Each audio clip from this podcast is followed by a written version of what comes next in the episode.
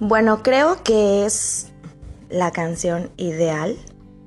Creo que es la canción ideal que les puedo, este, que le puedo meter a este segmento. Y bueno, y también creo que es el día ideal para grabar este tema. Lo había querido grabar desde hace mucho, pero ah, como que no me sentía como que con ese feeling de, grabarlo, en ese mood de, de transmitirles esa parte. Ojalá lo logre hoy.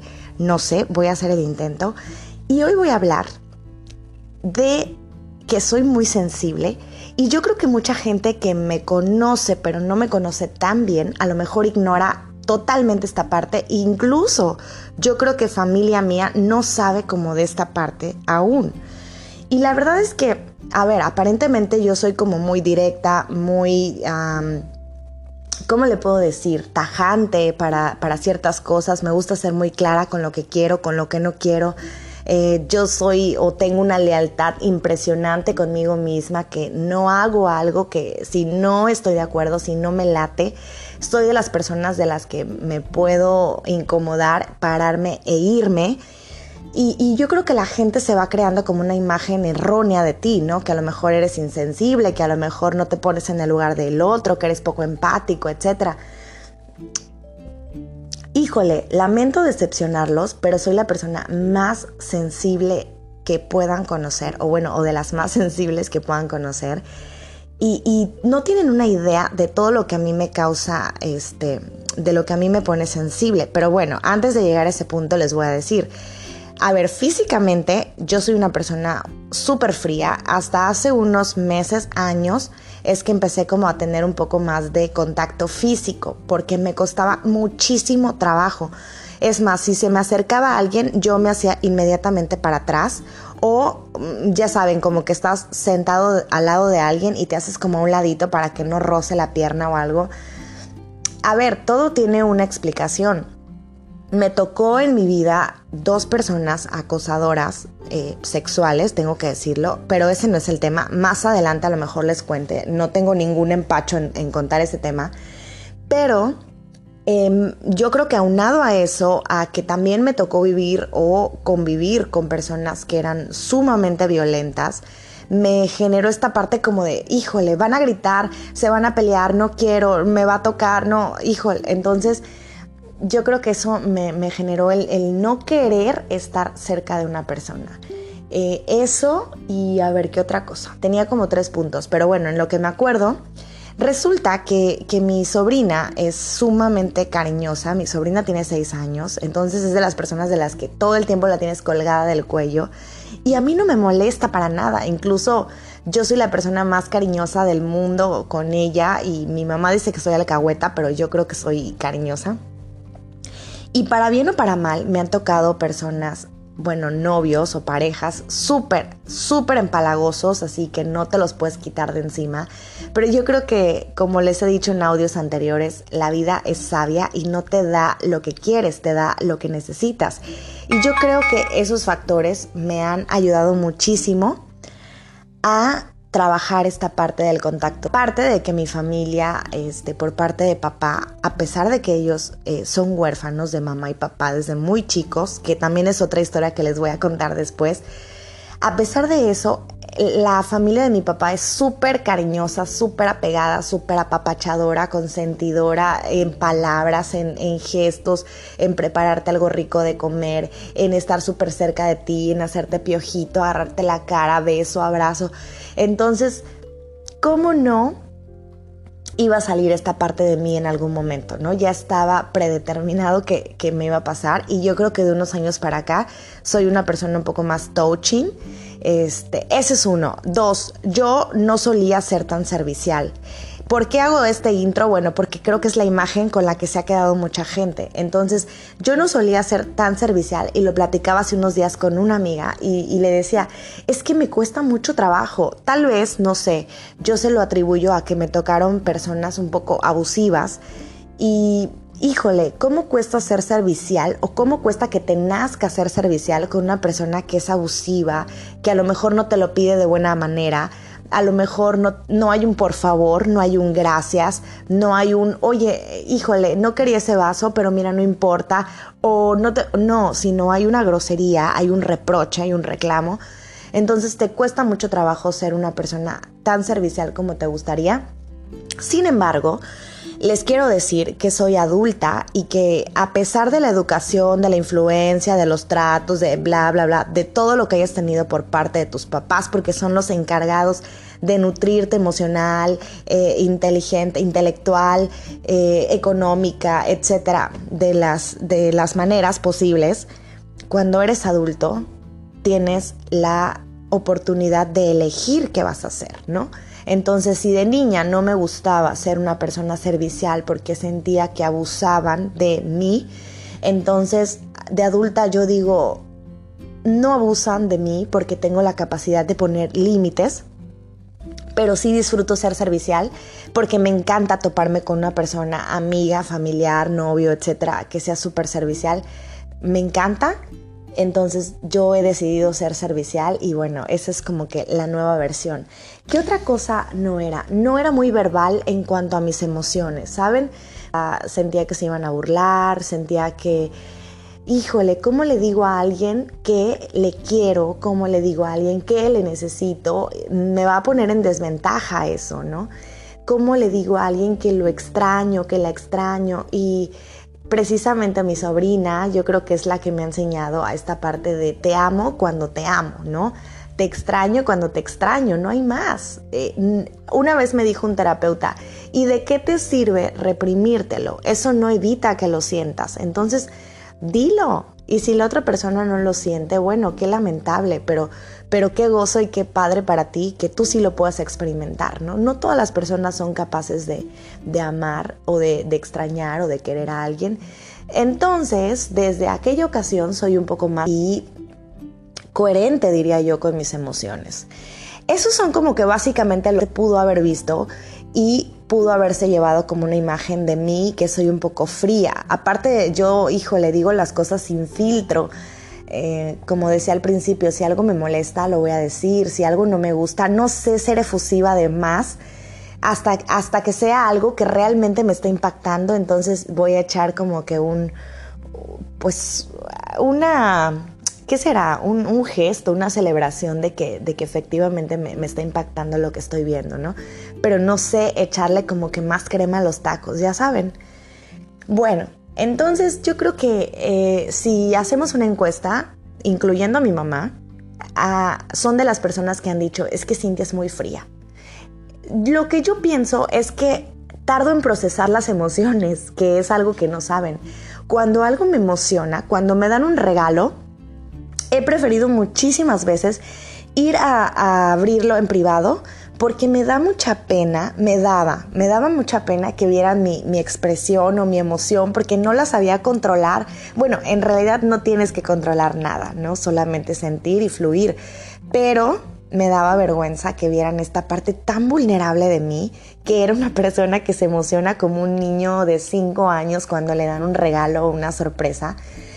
A las cartas igual siempre las he leído en privado. Entonces, hablando de las emociones buenas, ok, cuando hablamos de emociones malas, me dan una noticia y yo me quedo choqueada como unos 30, 45 minutos y no sé qué decir. Pido disculpas a todas las personas que les ha tocado darme una noticia buena o mala y no he sabido qué decir en ese momento en el que esperan un abrazo, un grito, un algo, un aleluya, no sé pero es que realmente no me sale. Eh, me ha tocado que me dan malas noticias y, mi mamá o, alguien cercano se ha, se ha enojado, así como, ay Cintia, a ti no te puedo contar nada, ¿no? Como no te empatizas inmediatamente, pero es como que, espérate, apenas está viajando por, está viajando por mis neuronas la información, no lo sé. Entonces pido disculpas. Pero no quiere decir que no me emocione. Cuando me ha dicho alguna amiga, estoy embarazada, ha sido como, wow, no sé qué decirte, ¿no? No, no, no sé, no me sale algo inmediatamente. Perdón, así como hay personas de efecto retardado, bueno, más bien yo sería una persona emocionalmente retardada. Estoy trabajando en eso. Pero regresando al punto al que, a lo que les quiero yo comunicar, la verdad es que soy una persona súper sensible y cuando me encuentro hormonal, que creo que justo hoy es el caso, soy una persona de verdad Shakira en su canción dice que llora una vez al mes. Yo creo que al mes fácil me echo como unas cuatro o seis lloraditas, este, rapiditas, ¿no? Ya saben. Pero sí, sí soy muy, muy, muy sensible. A mí me puede poner sensible desde el tono de la voz en la que me hable alguien. Me puede poner como que sensible a, no sé, que le den regalos a todos y de repente como, ay Cintia, se me olvidó el tuyo, algo así. Me puede poner como, híjole, si estoy bien, o sea, no estoy hormonal, sí me puedo ir como que rapidito a llorar un poquito. Me pone sensible ver a un niño de la calle. Muy, muy cabrón. Este, no puedo con eso. De hecho, tengo el recuerdo todavía súper vivo de cuando una tía, íbamos, eh, estábamos en la ciudad de Puebla, se estaciona mi tía y se acerca como que súper contento, un viene, viene, un limpia parabrisas. Y mi tía, no, no, no, no, no, muchas gracias porque tenemos prisa, algo así. Entonces yo lo volteé a ver a los ojos y no sé si conecté con él, pero el gesto, la cara que hizo, híjole, la tuve en mi cabeza por días y días y meses y les puedo decir que han pasado como 6, 8 años y todavía puedo recordar a ese niño porque yo no sé si a lo mejor él tenía como cuestión, o sea, es que yo me pongo a pensar en, el antecedente del gesto. Yo no sé si a lo mejor él tenía alguna cuestión de em, rechazo, a lo mejor una cuestión de merecimiento, no lo sé, me pongo a pensar en su historia, en que no tiene a lo mejor acceso a libros, a terapia, a, la inteligencia emocional como muchos de nosotros la tenemos, como yo que estoy grabándoles este audio, como ustedes que me pueden estar escuchando, tenemos un acceso totalmente diferente. A ver, que lo usemos o no lo usemos es otra cosa. Pero yo me puse a pensar en toda la historia de, así como hay gente que se empatiza tanto con los animales y no, ¿cómo voy a dejar un perrito de la calle? Bueno, yo Mm, con un niño de la calle. No estoy haciendo una comparación, pero eh, lo que digo es que cada quien tiene como que sectores con los que se vuelve más vulnerable. Paréntesis, los animales, específicamente los gatos y los perros, hasta hace unos, ¿qué será? Como 10, 11 meses, no los toleraba, no los podía ni siquiera agarrar. Me molestaba mucho el pelo. Más que molestarme, yo creo que me daban nervios. Bueno, que les cuento que de hace unos meses para la fecha se me acerca algún perro o gato incluso y lo puedo tocar, ya es un avance en mi vida. De verdad, no saben cómo estaba yo de traumada con los animales.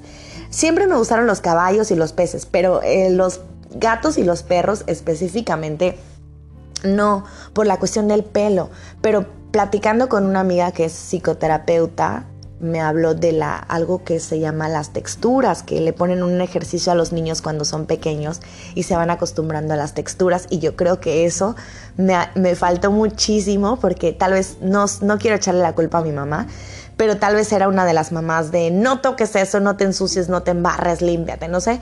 Y, y, yo tengo, híjole, un pedo horrible con tener las manos sucias, ¿saben? Estoy platicando y estoy limpiándome las manos, estoy limpiando mi espacio donde está el plato. Pero bueno, ese es otro tic. Cierro paréntesis en cuanto a los animales, regreso al punto de los niños de la calle. No quiero dar ejemplos porque luego la gente es muy ofendida como de, ay, ¿por qué les llamas así? ¿Por qué te refieres a ellos de esa manera? A ver, es mucho más ofensivo la realidad que están viviendo esas personas que la denominación, aguas y sin ser despectivo, ¿no? regresando a este punto, me conmueve muchísimo una persona que no ha comido en todo el día, que está limpiando parabrisas o pidiendo dinero o lo que sea que sea la circunstancia, porque afortunadamente o desafortunadamente me tocó alguna vez pasar un día sin comer y la verdad es que es horrible porque los mensajes que te llegan son híjole, súper potentes. A ver, físicamente te sientes mal, te duele la cabeza, te duele el estómago, te sientes agotado, mareado, no tienes fuerzas ni siquiera para caminar. Emocionalmente y moralmente te sientes devastado. Sientes que el mensaje de la vida es como no te lo mereces, no te mereces algo tan básico, no eres suficiente, otros sí, tú no. Eh, híjole, son millones de mensajes que te pueden llegar a la cabeza por el simple hecho de no tener algo tan básico y no entiendes a lo mejor cuando eres niño por qué estás en esa circunstancia. Y ya les dije que estaba sensible, entonces no quiero que sea un audio de llorar, pero esa es una de las cosas que me puede poner sensible. Regresando al punto de los animales que no me laten tanto, pero yo jamás, jamás le pegaría a un animal. O sea, el dolor ajeno a mí me lastima. El hecho de que vea a dos personas, como dije al principio, pelearse, me dan ganas de meterme, me dan ganas de defender. O sea, no, no puedo con ese sentimiento de que alguien puede lastimar a otra persona. O sea, ¿cómo no puede pensar en el dolor ajeno, no? De hecho, no me gusta ni siquiera ver noticias porque de verdad lloro. Lloro en las películas, sí, por supuesto, pero no en todas, ¿saben? Hay unas donde hay mucha gente que llora y, todo, y yo no, pero creo que tiene que ver con las vivencias. Hay cosas con las que no estás conectado y pues simplemente no vas a llorar. Lloro con las muertes cercanas, sí, por supuesto. Lloro con las muertes lejanas. Muchas veces cuando no es mi pariente y he ido a velorios, lloro. No sé si aprovecho el lugar o la ocasión para llorar, pero lloro.